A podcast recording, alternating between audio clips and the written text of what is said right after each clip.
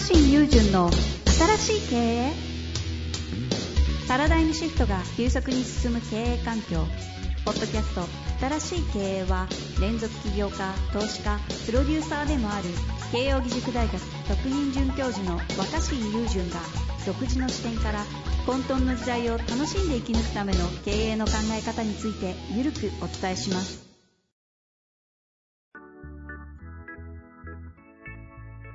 こんにちは、遠藤和樹です。若新友人の新しい経営。若新さんよろしくお願いいたします。はい、お願いします。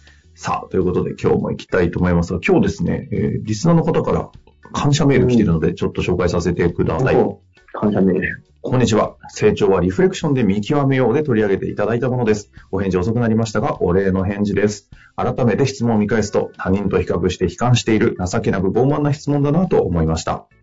刺激イコール成長していると思い込んでいる。反応を得ることはどこにいてもできるよねというご指摘にハッとさせられました。心の内でモヤモヤを抱えたままで何とかしてほしいと思っていました。思っていただけでまともな発言も提案もできていなかったです。まずはチームで抱えている作業の見える化、一日の行動表を作りました。新人だからこそ、つべこべ言わず、やってみるを重きに仕事してみます。小さなことからでも積み重ねていきたいと思います。また、目的に応じて反応をもらいに行く相手を社内にこだわらず動きたいと思います。改めて取り上げていただきありがとうございました。引き続きの配信、人間ニュースなども楽しみにしています。ということでいただきました。はい。覚えてますか？リフレクションで見極めよそうですね。なんかね、都会でいろんないい刺激を得ないと成長できないんじゃないかっていうね、そうそうそう相談だったけど、う。はい。実はその都会にいて用意されたそういういろんな刺激よりも、どこにいても得られる自分が何かやったことに対する人の反応、周りの反応の方が学びにつながるっていうか、反応からちゃんと学ぶってことが大事みたいな話です。まさにその話でしたね。すごい今要約してくださいましたが、今の話聞いただけでもいい話なんだと思うので、ぜひね、そちらの回も聞いてみてください。さあ、ということで、今回最近ですね、質問がやたらと増えておりまして、今日の質問はですね、自動車部品メーカーの代表を務めている経営者の方ですね、ご紹介したいと思います。えー労働分配率の引き上げという方向性についてどう思いますか？というタイトルです。大手自動車メーカーの下請けの部品部品メーカーを3代にわたって経営をしており、社員数は350名ほどです。私の会社業界は古く人材の流動性も特に低いので、正直社員の給与を上げるインセンティブもありません。労働分配率を上げた企業には税制面で優遇すると言いますが、税制、優遇税制がいつ廃止されるかわからない状況で、一旦上げた給与を下げることが難しい現状では、社員の給与は怖くて上げられません。同様に考える経営者は多いと思うのですが、私自身が労働市場への読みを間違え、他社が一気に給与の引き上げに動いたら、それは会社にとって痛手なので、若新さんから見た今後の労働市場の動向を聞いてみたいです。というご質問ですね。はい。労働分配率です。人件費上げろと。まあね、まあ人件費っていうか、まあだから要するに人件費をコストとして見るんじゃなくてね、ちゃんとこう労働、労働そのものが付加価値のあるものだというふうな考え方にしろってことみたいですけど、ですね。あの、確かにまあ給料は一回上げると、ね、簡単には下げられないですから、それはまあ、ね経営者として慎重になる、慎重になるとは思いますけど、うんうんうん僕も一つやってる会社で僕がや心がけてる方法っていうか、もうこれまあ、お、若新さんの経営してる方の話ですか？うん、お気になるなるかわかんないですけど、はいはいはい。まあ僕は、あの、利益をうん。気前よく分ける、まあボ、ボーナス的な考え方をしてます。ほうほう。あの、ん俗に言う賞与ってやつですか？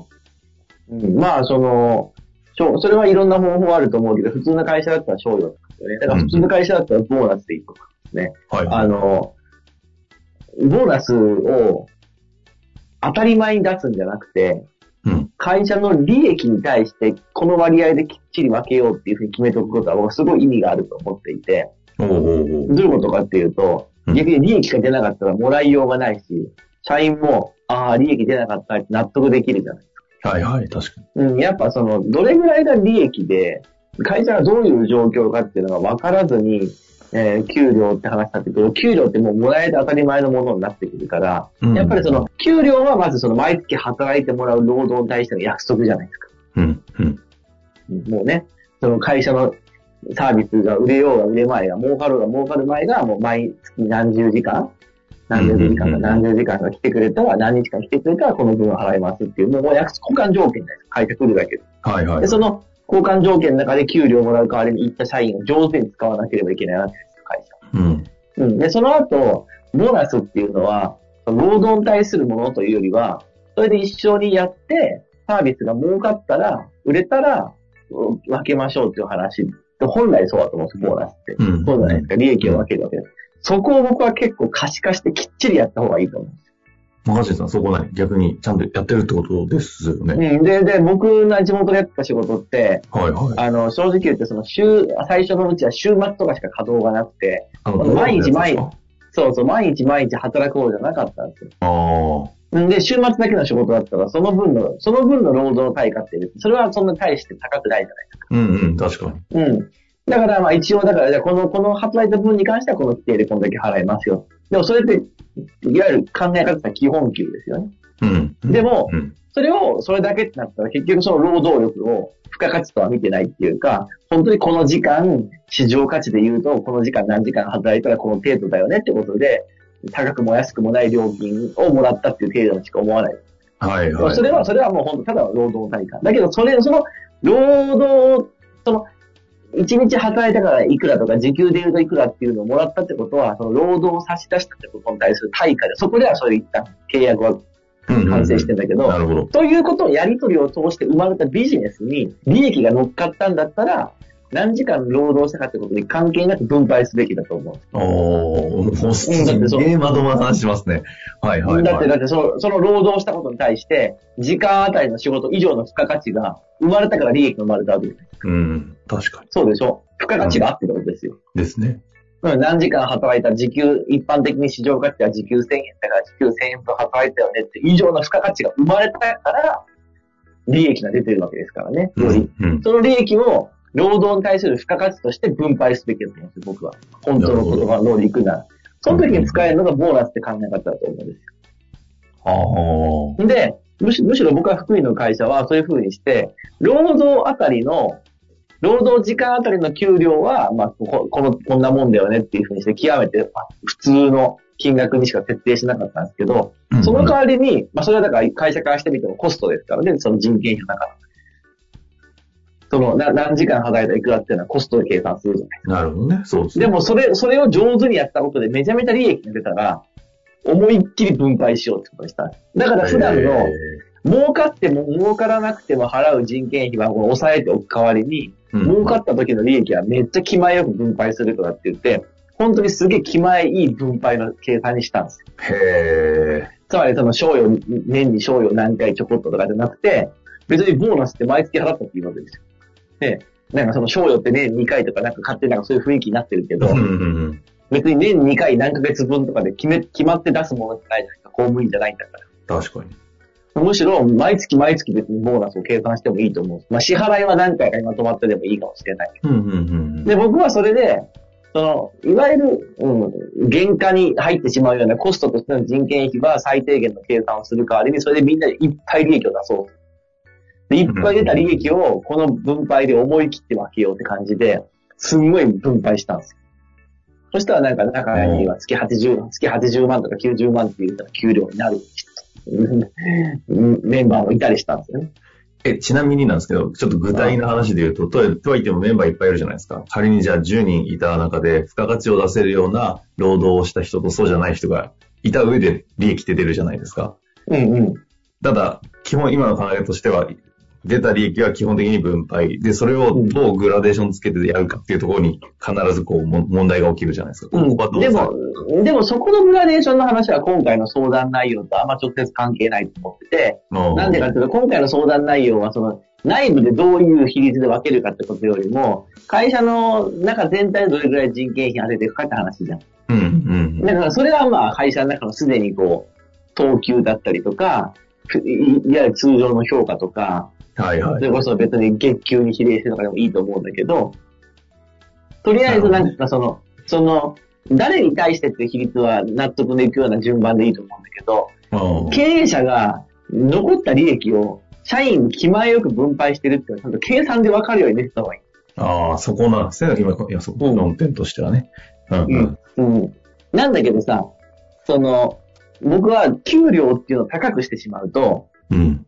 利益が出た時も、うわ、社員の給料を一回高くしちゃったから、儲かってる時のちゃんと内部留保貯めとかなきゃとか、この儲かってる月はずっと続くとは限らないから、ちゃんとこう会社の中にととと取っとかなきゃってなるじゃないなりますね。はい。うん。で、社員っていうのは一回上げてもらった給料ってそのありがたく思わないので当たり前になるから。うん。うん、だったら、その、そういう固定費を上げて、固定費を払い続けるために、上がった利益を上手に使おうっていう発想よりも、皆さん、儲かった月はちゃんと利益を計算して、儲かった月の利益は、皆さんにこういう、分けれる範囲内で、全部こうやって分けますよって。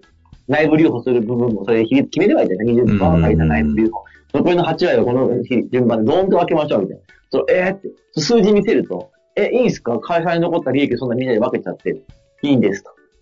でもこれは僕大事だと思って思ってるんですけど、その代わり利益が出なかったら分けれないんですよって。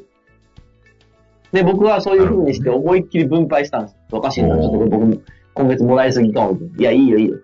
これはだって、労働に対するコストとしての対価だけじゃなくて、付加価値が生まれた分を分けてるんだから。ただし、利益がない月はないよって。うん。で、実際コロナになったりとかして、そのスクールが運営できない時もあったりしたんです分配ゼロじゃない。はい。何も文句言わないんですよ。だって数字知ってるから。利益出てないからそれもらえないよね。出た時は、誰も社長が勝手に持ってってるわけでもなく、会社に残してるわけでもなく、出た時は気前よく全部みたいに分けてくれた。出た時は、労働した対価以上に十分付加価値がある金を、あ付加価値があったということでもらってるんだから、出なかった時は仕方ないと諦めれると思うんです。うんところがこれは給料を下げたことにならないじゃないですか。ボーナスだから。うんうんうん。思いません？まさにまさに。給料を一回上げちゃうと下げるの大変だけど、ボーナスは、利益が出たらこれは付加価値として分配しますよって話なんだから、もう僕はとことん、それはもうボーナスにすべきだと思うんです。ところがなんか日本の社会ってなんかボーナスよりも基本給をね大事にするじゃないはいはいはい。でも今言ってる労働分配率を上げようとか、ちゃんとこう、人が働くってことにも付加価値を見出そうってことを言うんであれば、僕はボーナスで気前よく分ければ、その理念はちゃんと叶ってるし、結果、ちゃんとみんなが頑張って働いて利益が出ていれば、確かに結果的に年収上がるじゃないですか。うんうんうん。年収は上がる。そして、もしその会社の業績がうまくいかなかったりとか、一回下がってしまったら、えっ、と、その時にはボーナスを払わない、払払わなければいいだけの話だと思うんですよ。うんでボーナスがもらえないことに関して、利益が出なかった月が、多分利益出なかったと分かってるみんな文句言いづらいと。うんなぜなら、出てた時は気前よく分けてもらったからなるほどね。うん。出てた時は気前よくもらえてたんだから、それはない時は仕方ないよ。納得するじゃない。はいはいはい。うん。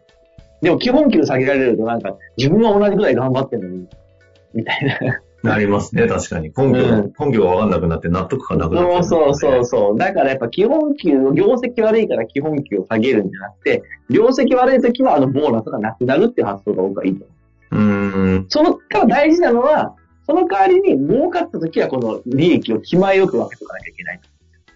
そこをしっかりとルール化可視化するといううん、可視形で、化する。うん。明文化していこうといううんでもこ考えですね。こっちの方が上げすぎた給料に苦しむってことは絶対起きないから僕はおすすめ。なるほど。今回は、うんまさか若新さんがやってる系の話聞けると思わなかったです。いやいや、そんな意外と聞いたことなかったですね。すいません。なんか、ま、話を。うん。真面目な、真面目な感じになってましたけど。いや、いいじゃないですか。別にあの僕がこういうとこはあるんですね。いや、僕の考えてる経営者。プチ経営の中の、あの、浅い、浅い経験と、あの、少ない実績の中をお話ししたまででしたけど。いや、ぜひですね。ぜひ、あの、若新友人的人事制度気になるので、さっきのあの、グラデーションの話もどこかでちょっと考え聞きたいなと思ったんですけど、まあ、なんかそんな質問もお寄せいただきたいなと思った次第です。ということで、今日終わりたいと思います。若新さん、ありがとうございました。はい。ありがとうございます。本日の番組はいかがでしたか？番組では若新雄純への質問を受け付けておりますウェブ検索で若新雄純と入力し検索結果に出てくるオフィシャルサイト若新ワールドにアクセスその中のポッドキャストのバナーから質問ホームにご入力ください。